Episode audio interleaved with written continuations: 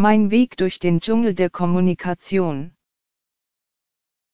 Wie du als aufmerksamer Leser meines Blogs sicher schon festgestellt hast, ist Kommunikation ein Thema, das mich immer wieder umtreibt.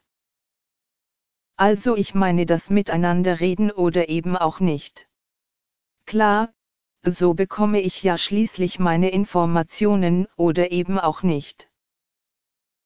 Um dies gleich vorwegzunehmen, es gibt auch in meinem Alltag viele gute Beispiele gelungener Kommunikation.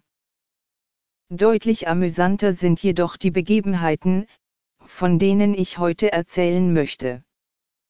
Schmunzeln ist also ausdrücklich erlaubt. Das tue ich auch, zumindest im Nachhinein. Reden ist Silber, Schweigen aber nicht immer Gold. Ein beliebter Ort um zu schweigen ist beispielsweise die Straßenbahn. Eine klare Auskunft, um welche Linie es sich handelt oder ob der Sitzplatz vor mir frei ist, häufig Fehlanzeige. Selbst eine unklare Auskunft wäre besser als nichts. Antwortet man also auf meine Frage, ob der Sitzplatz frei sei mit Nein, weiß ich zwar immer noch nicht, wo es einen freien Sitzplatz gibt, aber immerhin verringert sich die Anzahl der möglichen Sitzplätze schon einmal um diesen einen.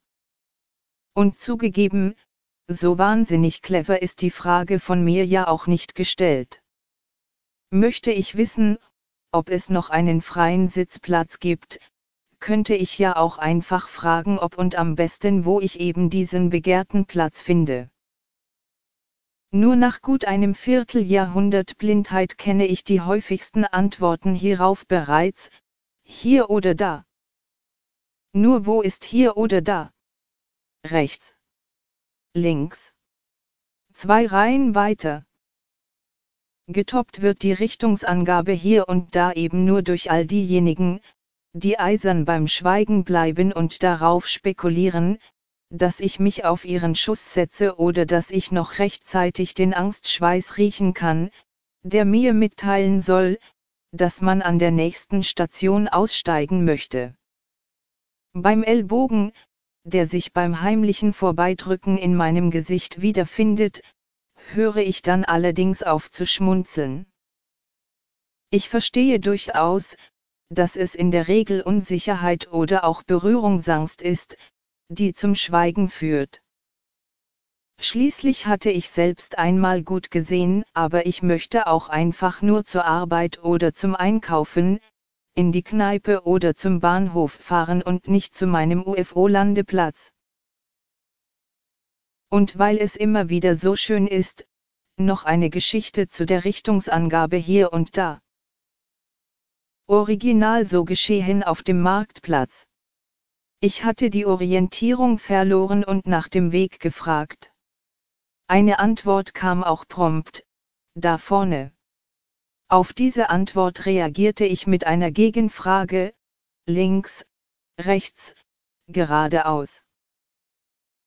Im Grunde eine prima Hilfestellung, fand ich. Da war aber alternativlos.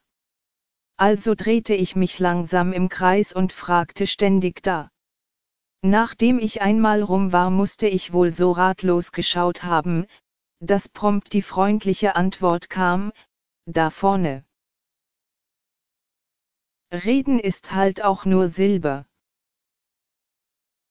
Auch zu viel Kommunikation kann zu viel sein. Also beispielsweise immer dann, wenn man wieder einmal für mich beten möchte, man also darum bitten möchte, dass ich wieder sehen kann. Hem, ich kann mich nicht daran erinnern, dass mich jemals jemand vorher gefragt hätte, ob ich das überhaupt will. Aber auch folgende Geschichte mit ein wenig zu viel an Kommunikation kommt abends bei einem Bierchen immer gut. Es war einmal, eine Frau stand vor meinem blinden Fürhund, schaute ihn an und sagte, Nein, ich darf dich nicht ansprechen. Oder als ein Bauarbeiter auf mich zukam und meinte, da vorne ist eine Baustelle. Da müssen Sie dann mal schauen. Okay. In diesem Sinne, schauen wir einfach nach vorne. Der Sommer steht vor der Tür, die Corona-Zahlen gehen immer weiter zurück. Vielleicht ein guter Anlass mal wieder ein wenig mehr aufeinander zuzugehen und miteinander zu kommunizieren.